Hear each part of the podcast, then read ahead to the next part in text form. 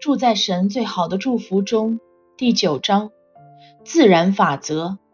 神有不同的方式向你提供他的供应。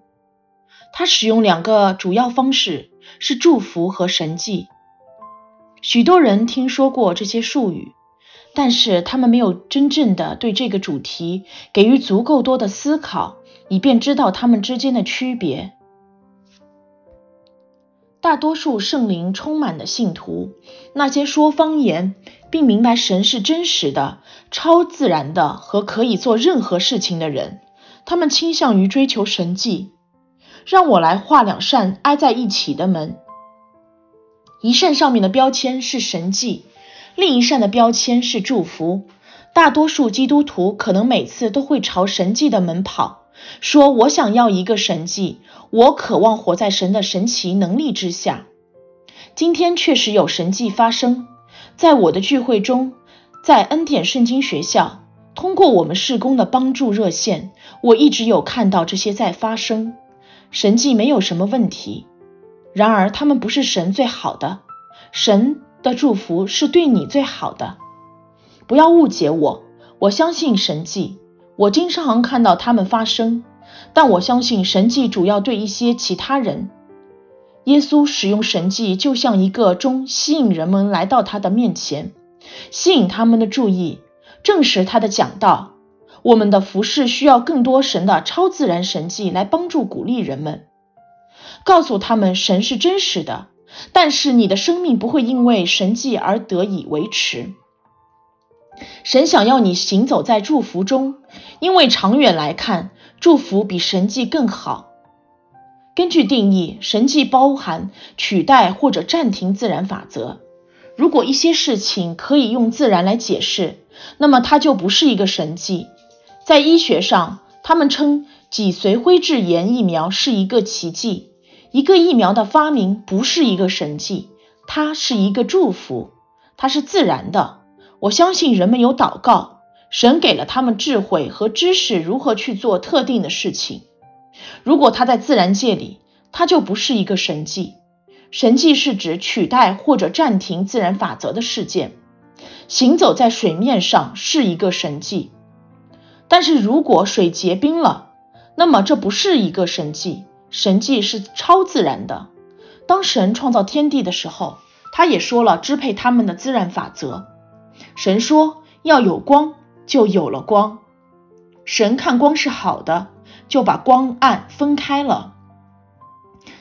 神称光为昼，称暗为夜，有晚上，有早晨，这是头一日。神继续说话和创造。神看着一切所造的都甚好，有晚上，有早晨，是第六日。当神创造天地时，说看着他们是好的。这是一个严重的轻描淡写，他们是非常棒的。他的创造是奇妙的，因为神创造这个世界和所有在其中的自然法则。他对我们的本意是活在这些自然法则之下。自然法则，如地心引力的法则，不是只在发生，他们是被创造的。不幸的是，我们的世界是如此的被不幸的人所影响，到一个程度，甚至是基督徒都认为所创造的东西在进化。天和地只是自然发生的，他们不是。神把一切都想清楚了。当他说要有光，让地露出来，地要发生。青草和结种子的菜蔬，并结果子的树木，各从其类，果子都包着核。神已经花了很多时间来思想这些事情，并在他的心中构想他们，甚至可能是永恒。当他说话，他的话语包含了他所想的一切，并把这些东西变成现实。在他用话语创造这些东西之前，他们的每一个细节已经在他的心中构想好了。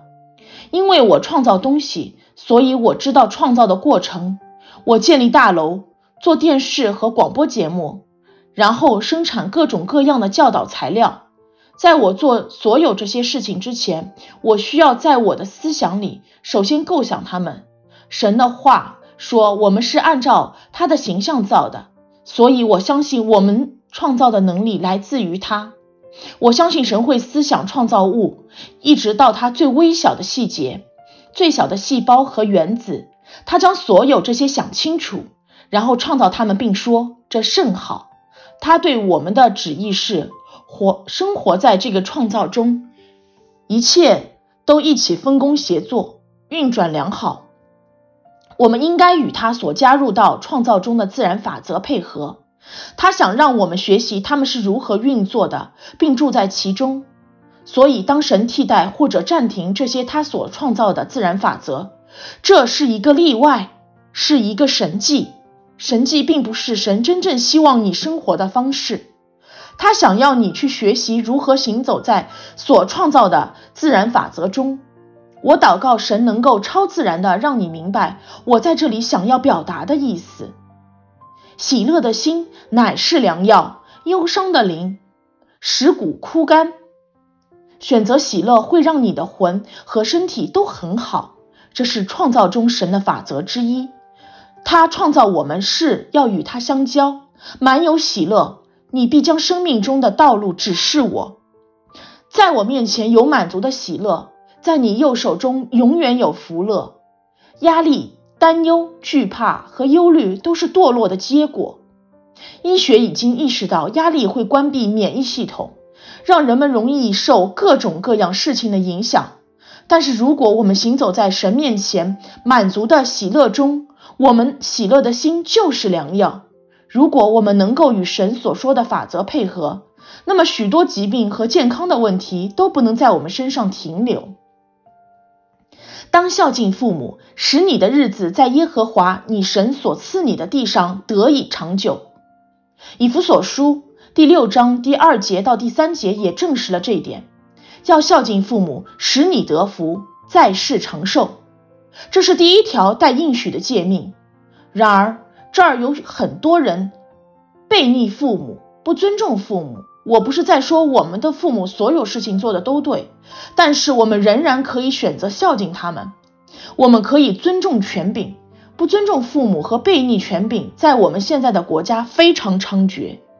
大多数人的错误是不尊重一切，这影响了他们的健康。一个人的身体健康状态直接与他们是否孝敬他们父母相关联。当研究人员忽略这一点时，我总是感到惊讶。他们会到一些人们比较长寿的地方，就像日本。他们想知道为什么日本人没有心脏的疾病。他们分析了人们的日常饮食，他们得出的结论是，他们长寿的秘诀是吃鱼和相关的欧米伽三 S。研究人员甚至没有将日本强调孝敬父母和长辈的文化因素考虑进去。遗憾的是，研究人员没有将这个因素考虑进去。因为他们只是在寻找有形的东西，他们忘记了这些人孝敬他们的父母。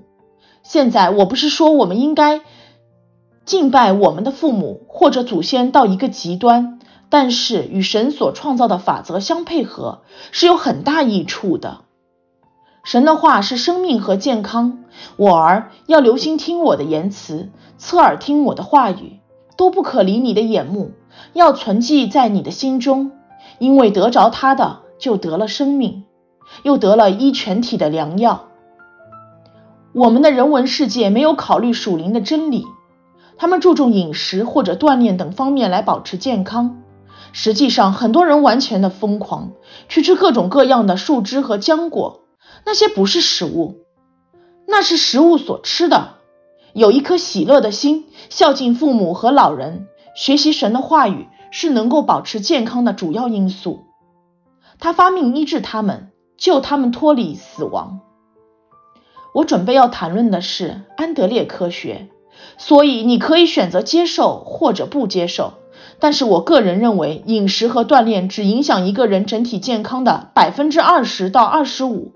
我相信人们健康的另外百分之七十五或者更多，包含灵和情绪上的东西。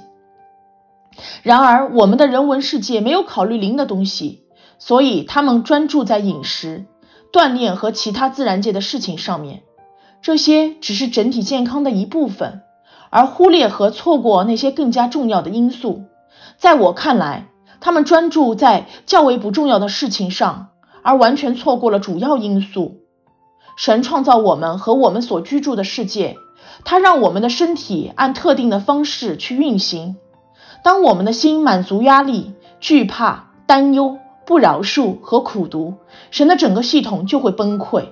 如果我们只是行走在喜乐、平安和自由当中，默想神的话语，保证我们的思想专注在神，我们就会发现神的祝福开始涌流，我们就不会去处理一些疾病和其他问题，在生命中的一切都会更好。遗憾地说，教会实际上在很大程度上促成了这个问题，让人们觉得内疚和定罪，不告诉他们神的良善和无条件的爱。教会把祷告扭曲成它原本不是的样子。祷告主要是与神的交流沟通。我同意会有为别人代祷或斥责魔鬼的时候，但是那应该一直是我们祷告生活中非常小的部分。祷告应该只是爱神、感谢神和彼此相交。你是否认识到亚当和夏娃没有任何事情需要祷告？没错。在伊甸园里，在堕落之前，他们不需要为任何衣服去信靠，不需要为房子祷告，或不需要为食物祈求，所有一切都在那里。气候也是非常完美。他们没有政府需要埋怨和抱怨，他们不需要为复兴而祷告。那如果他们不需要为所有这些我们现在需要祷告的东西去祷告的话，那他们要做什么呢？我相信亚当和夏娃每天都会与神相见，说为这么美好的一天感谢你，这非常的棒。我今天看到了一些我以前从来没有看到过的树，我吃了它们结的果，还有我看到了动物在它们旁边。神啊，你真是太伟大了。他们只是与神交谈，他们这一天过得怎么样？